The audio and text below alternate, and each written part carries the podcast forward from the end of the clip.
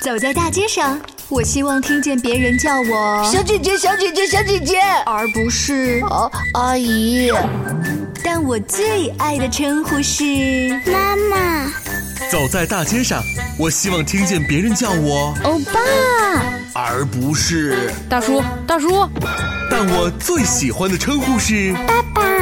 我是辣妈，不是老干妈。我是潮爸，不是太阳能浴霸。八零九零后时尚育儿广播脱口秀，潮爸辣妈。本节目嘉宾观点不代表本台立场，特此声明。放学的路上，你都会跟孩子聊些什么？部分家长会问类似“今天跟老师学了什么”“中午吃的怎么样”“同学有没有欺负你”等问题。但其实这些提问都是在做无用功。那么，放学路上怎样聊天才能与孩子开心互动呢？为什么家长的话术应该少一点消极暗示，多一点正面语言？如何给孩子进行安全知识的引导教育？为什么幼儿之间的霸凌事件更不能忽视不见？欢迎收听八零九零后时尚育儿广播脱口秀《潮爸辣妈》，本期话题。放学路上，你应该和孩子聊些啥？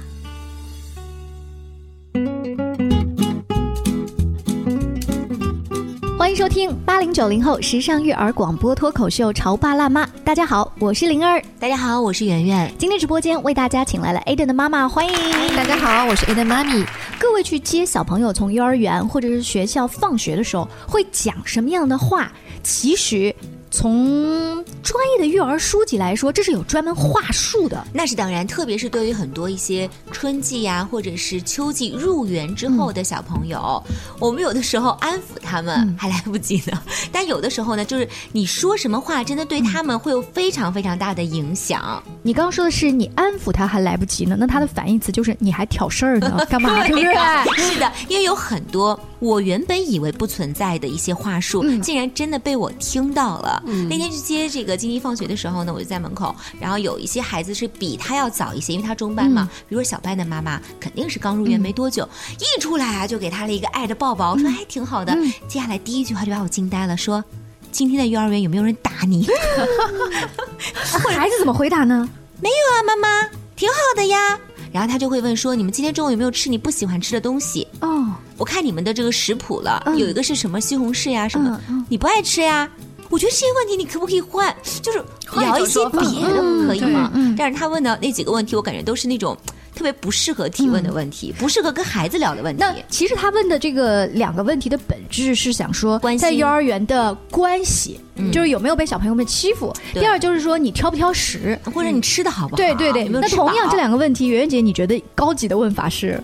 就直接跟孩子说呀，今天在幼儿园里怎么样，开不开心呀？跟哪些小朋友一块聊天了？你又认识了哪些新的好朋友？今天啊，妈妈看了你这个食谱，哇，我觉得你这个食谱真的，我看了我都好想吃啊！有好多的菜，平常在家里婆婆都不一定给你做，幼儿园有这么多好吃的。我看老师发的图片了，你吃的特别棒，嗯，可不可以这么聊啊？哎，那如果真的有他不喜欢，比如说他如果不喜欢吃西红柿哈，那你明明知道今天有啊。那怎么办呢？其实对于吃方面，我不知道艾德妈咪是不是跟我一样，我从来不强迫孩子吃他不爱吃的东西。嗯，如果他不爱吃蔬菜，我会在其他方面去给他进行补，嗯因为我觉得孩子的挑食是暂时性的。他也可能长大之后，他的口味会变很多很多。那在这个过程当中，我也会慢慢的告诉他说，很多东西我们可以去尝试，去尝一尝。以前比如说你不吃的，但是现在你吃了呀，对不对？是和以前不一样的了。我会给他进行一个疏导，就让他有一些改变。但我不强迫他吃他不爱吃的。嗯，是的，我这个是同意的。我觉得给孩子在这方面，其实第一是没有必要强迫，第二呢是没有必要限制。嗯嗯，没有必要强迫跟限制。我怎么觉得？啪啪在打脸呢，就好像我上一顿饭还在强迫我儿子赶紧把这个蔬菜吃了。你看你就是不吃蔬菜，对不对？啊，就又怎么样怎么样了？这个焦虑我觉得是一段一段时间，这也是我们自己做这个节目它好处。你看我今天请了这样的嘉宾，你们俩嘉宾告诉我说，你不能强迫孩子吃这个蔬菜，因为未来有人强迫他。如果他以后娶媳妇儿了，媳妇儿给他炒了一盘青菜，你说他吃不吃？哎，那也许他娶完媳妇之后口味就变了，变了，对不对？所以你刚刚那个观点，我觉得。特别特别长远，就是这个你放长远看，孩子的口味有可能会变化。呃，如果说他以后上大学在四川地区，你还担心他不吃辣吗？整个宿舍大家都在吃辣，对不对？跟孩子在这个接他回家的路途当中，还有一些是有目的的谈话，比如 A 的妈妈最近就你就很有目的的想了解幼儿园的生活，对对，但这个肯定不能通过老师了解。就老师反馈的是一方面，嗯，你会怎么跟孩子去沟通呢？呃，其实我跟孩子沟通，我可能更想了解的是他的一个情绪的一个状态，他的感受，就他在幼儿园里面他过得开不开心啊？呃，他有没有交到好朋友啊？他跟他的那个幼儿园的小伙伴之间互动的怎么样啊？就整个那个氛围带给他的是一种什么样的感觉？这个但是因为是一个小班的孩子啊，甚至有的孩子更小，是托班的孩子，嗯，他的语言是没有那么丰富的，他可能回答你就是开心，嗯，好开心，不开心就就没了。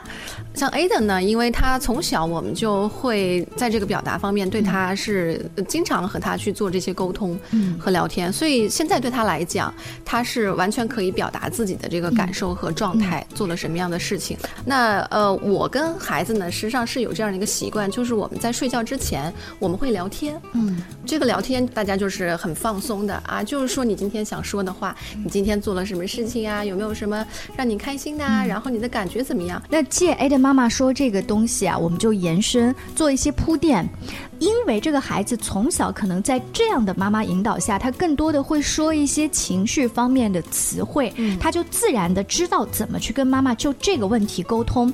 但是如果说你从小这个小到什么程度，就是还是爷爷奶奶啊、爸爸妈妈在家里带的这段时间，你只是跟他聊一些名词。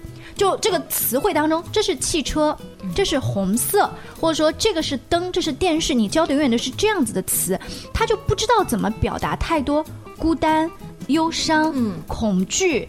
啊，内心的一些，就是内心形容情绪的词，而这个词在于中国的小朋友在三岁之前的词语输出当中呢，占比是比较小的。所以，如果刚好你们家的孩子属于这个年龄阶段啊，借由啊我们今天这个话题就多说一下，这样等到他到了一个新的环境，或者说呃以后参加一个什么其他的活动，你跟孩子交流，他会说出好多不一样的词，而那个词刚好可以反映出他在那个环境当中的情绪。对对对。Aden 多的说的是一些什么？比如说，他会表达他很开心，嗯啊，他会表达他难过，嗯，会表达他害怕。孤单，甚至会表达孤单这个词，其实挺难高级的。对于一个小班的孩子来说，他还会表达这个呃耐心，嗯哦，还会说坚强，嗯，就是这些东西，因为在平常的生活当中，其实我们就会大量的用这些词汇来描述描绘他自己的这个状态，所以对于他来讲，就是用这些词汇来描述他自己。我觉得在这个阶段，Aden 现在三岁半左右。应该是一个还蛮丰富的，对他，我觉得他现在的这个词汇是完全可以表达他自己的状态，嗯，就可以呃毫无障碍的跟妈妈说一下我一整天在幼儿园里的一个心路历程，开心不开心，或者是是会有一些小小的他会通过他自己的这个表情啊，再加上他的这个肢体动作，对肢体动作，然后语言的表达，你就完全可以看到他其实，在幼儿园的生活是很丰富的，很丰富，有开心的时候，也有难过的时候。刚才呃，这个圆圆姐姐还说要呃睡前的时候跟小孩养成一个聊天的习惯嘛。建议大家，你们的孩子现在在幼儿园阶段，讲话还奶声奶气的，特别可爱，把它录下来。就是就是聊的时候悄悄录啊，不要让孩子觉得你刻意在拍我或录我，就悄悄录。等到孩子就是长成像我们这样子讲话的节奏的时候，你再回去听，发现这个太可爱了。哎孩子自己他都不太会相信。这是他自己吗？他会觉得这是某一个小弟弟或者是小妹妹吗？嗯，我前两天晚上的时候呢，因为我跟灵儿吐槽了一下，我说这段时间我真的就是有种抓狂的感觉，包括我发朋友圈，就感觉好像每一天都要有跟他有一个这个战争要爆发的感觉啊。然后那天晚上他睡着了，我就看着他，然后我就翻了翻我二零一六年生完他之后的朋友圈，看那个可爱的，我说哎，怎么跟他现在是完全不一样？我每天晚上的时候呢，跟艾德妈咪一样，我都会跟他有一个。叫卧谈会吧，就像我们大学一样卧谈会。其实以往的卧谈会都是一些幼儿园的事儿啊，或者是今天吃的怎么样呀，或者是每天开心呀，朋友什么的。前两天的时候，我突然之间觉得他话太多了，然后真的那天晚上的时候，我就突然间好想跟他说：“嘘，咱们要不要睡觉？”因为我真觉得这样特别好。对，包括我每天去接他的时候，在路上我都会跟他聊，因为他现在是中班嘛，我觉得在这个路程当中，你可以锻炼他的口语表达能力。还有呢，就是说他今天在幼儿园里这个社交情况怎么样？有没有跟孩子推推搡搡啊？或者有没有跟小女生吵架，然后瞬间又和好？就这样的一些好玩的故事。还有的话呢，我觉得就是他的安全。嗯，他今天有没有受伤？就是家长呢，有的时候担心这个小孩在这个幼儿园里他学到多少知识，其实我们不在意啊。很多家长就说，只要是你看吃吃的健康，不要搞一些不健康的过期的食品给孩子吃。另外就是安全，这个安全包括两两个，一个是老师跟孩子之间的关系，还有孩子跟孩子之间。你们会在这个提前做一些什么样的功课跟这个知识的输出吗？嗯，当然会，因为安全这个问题，呃，其实我们还是挺重要的，特别是对于一些还比较小的孩子。那和老师之间，我觉得，呃，正常的情况下，其实老师跟孩子之间的互动也都是比较安全的。呃，除非你遇到一些很极端的这种例子，那有的时候可能孩子在过集体生活的时候，比如说老师会要求孩子遵守纪律呀，啊，甚至是你表现这个比较活跃的时候，他需要你安静下来呀，甚至是你有一些这个不好的习惯的时候，老师会用他们的方法来帮孩子纠正。嗯，我觉得这个都是在正常的这个理解范围之内。但是我们作为家长，我们需要了解的什么是什么呢？就是说，呃，当孩子。呃，接受了老师这样的一些这个，比如说是一些小小的惩罚呀，或者是一些小小的纠正啊，他内心的感受是怎么样的？嗯啊，比如说这个 Aden 就回来跟我说，他说他刚上幼儿园的时候，嗯，每天都很多饭，比他在家里吃的多，然后他吃不了。但是呢，老师会要求每个小朋友说，你们要把光盘对，要光盘。所以 A 的回来跟我描述说，说妈妈，我整个肚子都吃饱了，我上上下下全部都塞满了，但是我还是吃不完。所以他的那个那个时候，他的感受就是我已经尽力在做这个事情了，但是好像我做不到。呃，而且老师一再要求他，他会觉得。老师是不是对他生气啦？嗯啊，他自己可能心里面他会觉得有一点点害怕，就是刚上幼儿园第一天、第二天的时候，所以这个时候呢，一方面是要跟孩子说，哎呀，呃，老师只是希望你把这个饭饭吃完，如果你要是。吃不完的话，你可以跟老师说，你说老师，我吃饱了，我真的吃不下了，这是你自己是可以表达的。另外就是说，要跟他说，老师纠正你的只是某一个行为，但并不代表说老师不喜欢你。啊，遇到好的事情的时候，老师还是会鼓励你的。事儿跟事儿，人跟人，对，做得好的时候，老师就是会称赞和鼓励你。对。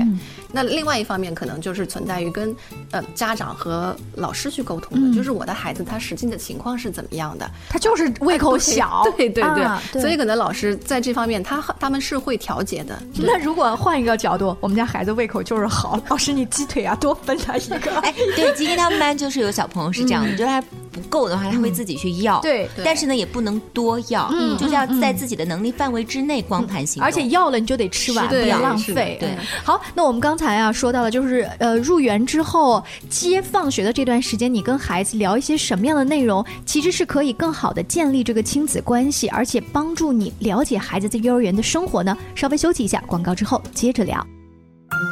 你在收听的是《乔爸拉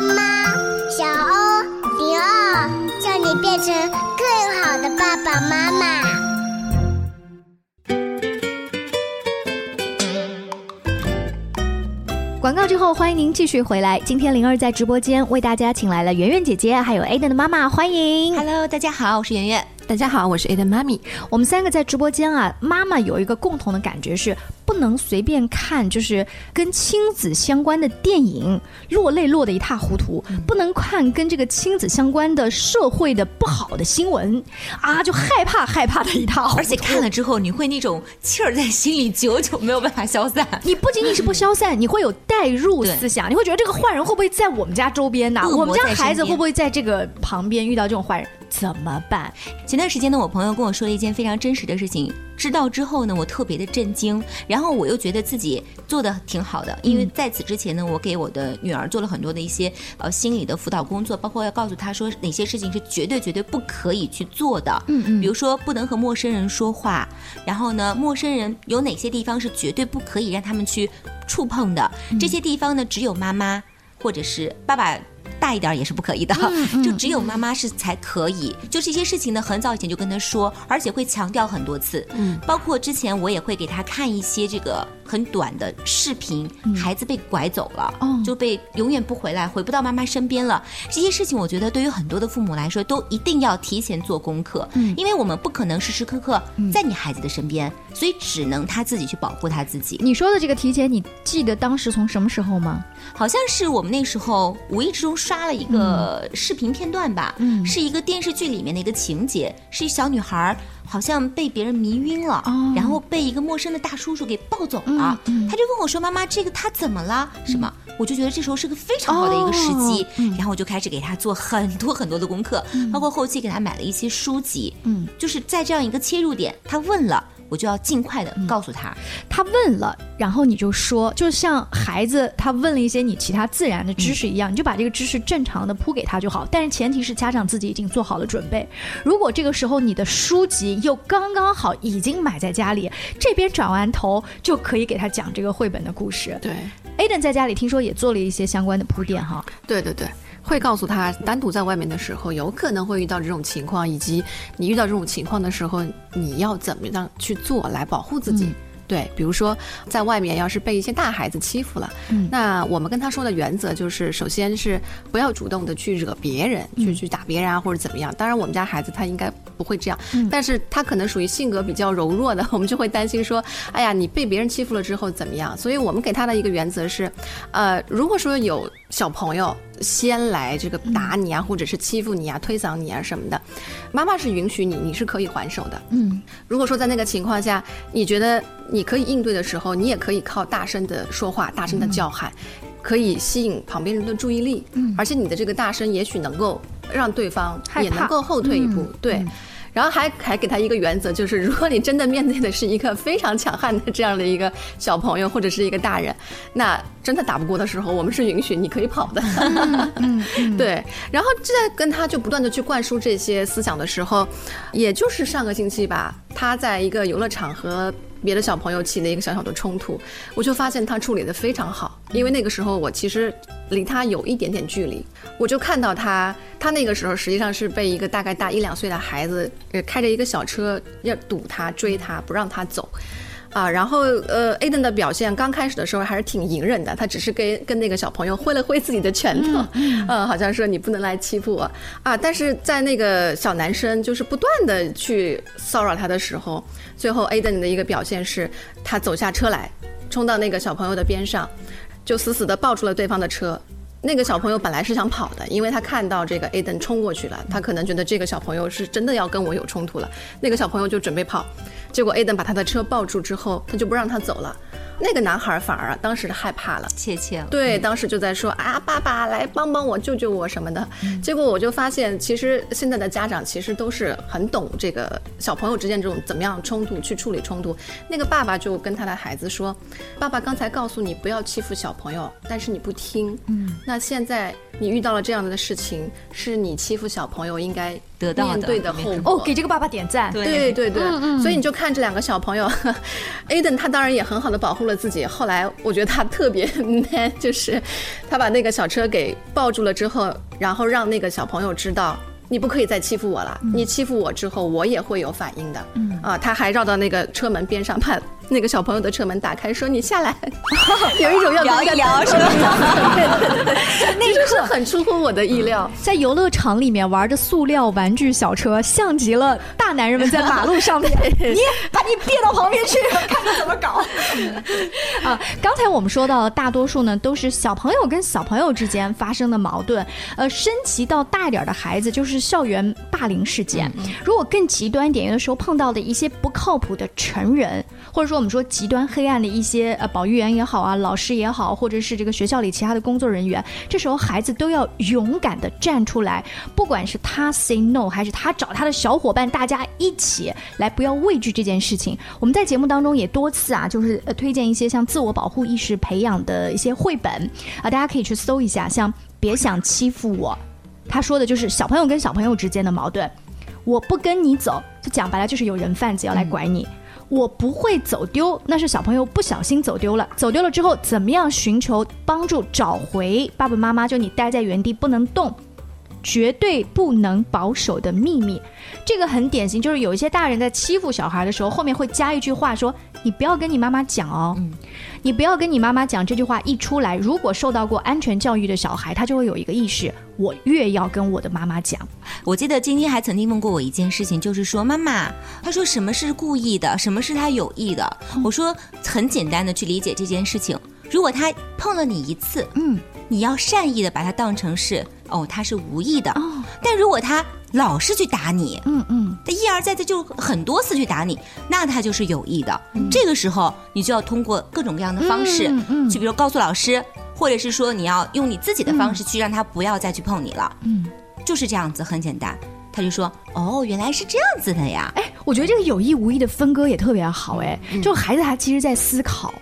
对啊，嗯，因为我们平常会跟他说嘛，对，就是这个事儿就过去了。其实那小朋友是无意当中碰到你的，不要太斤斤计较啊。这时候看引导他的监护人的态度特别特别重要。有一些孩子明显被欺负了，但是如果他的家长也是那种息事宁人的态度的话，其实这个孩子是没有被保护的。对对，他那个眼神都是妈妈，你快来帮帮我！明显这个大哥哥在欺负我，这时候你就要站出来。对，是的。对于这样的孩子，这个部分其实涉及到他们的安全感。嗯，如果说小的时候自己在受欺负的时候没有得到监护人很好的保护，或者说身边没有可以求助的对象，那么他们可能就会把这种很负面的这些情绪、被欺负的这种感受全都压抑在自己的心里。嗯，那对他们来说，即便是成人之后，他们的安全感、他们对待这个世界的这种看法，其实都是会不一样的。呃，在我现在的一些这个咨询的来访当中，其中就有一个女孩，她现在已经三十岁了，呃，在说到这个自己小时候的经历的时候，他其实一个非常非常大的感触就是。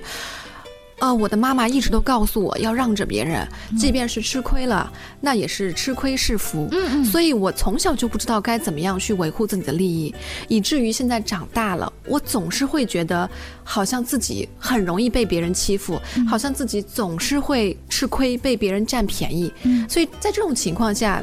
呃，其实他在他的这个朋友圈，还有他的亲密关系当中，他实际上是非常痛苦的，嗯，因为他总是在想着，别人是不是又在欺负我，别人是不是又在占我的便宜，可是我不知道该怎么做，嗯嗯，你这让我想到前两天我在看嗯奇葩说的时候嘛，他们有个辩题就是二胎的宝宝大的总是要让小的嘛，嗯，当时谢楠就说了一个绝不，嗯，他说什么叫让啊？如果你就说在家玩具可以让。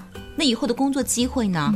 女朋友呢？都让吗？其实是在一个公平的，就是他让习惯了之后呢，未来他的社交场合当中，那个也不是他的弟弟跟妹妹啊，他干嘛还让？但是他让习惯了，习惯了，那就好像成成自然一样。哎，你说会不会有一些就是书读的特别多，如果我们一定要讲道理，就不要太动辄。就感觉干嘛我们要去找老师？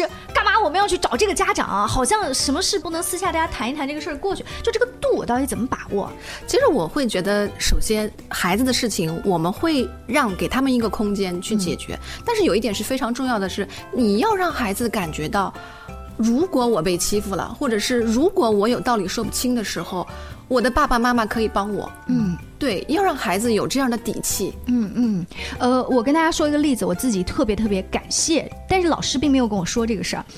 我的孩子，呃，有一天跟我聊天，他无意当中说：“哎，妈妈，我忽然想起来一个事儿，就是大概在我刚刚上学的那一段时间，嗯，我在单杠那边玩，有个高年级的哥哥们欺负我，他们觉得就我一个人在这边玩，然后就把我推啊或者怎么样，嗯，我说然后呢？你怎么从来没有跟我讲过？我反而表现特别担心，很淡然，因为他说这事儿已经过去很久了。他说我就像你讲的呀，我去找老师啊，找了老师之后呢，老师说好的，我知道了，带他上课铃。”打响之后，到高年级一个一个班去指认，我当时就说 What？这个事其实是其实很有勇气的，因为老师带你来指认，你要去指那个欺负人的坏孩子，你不担心他会被报复你啊，或者怎么样？我从来不担心啊。然后指认了吗？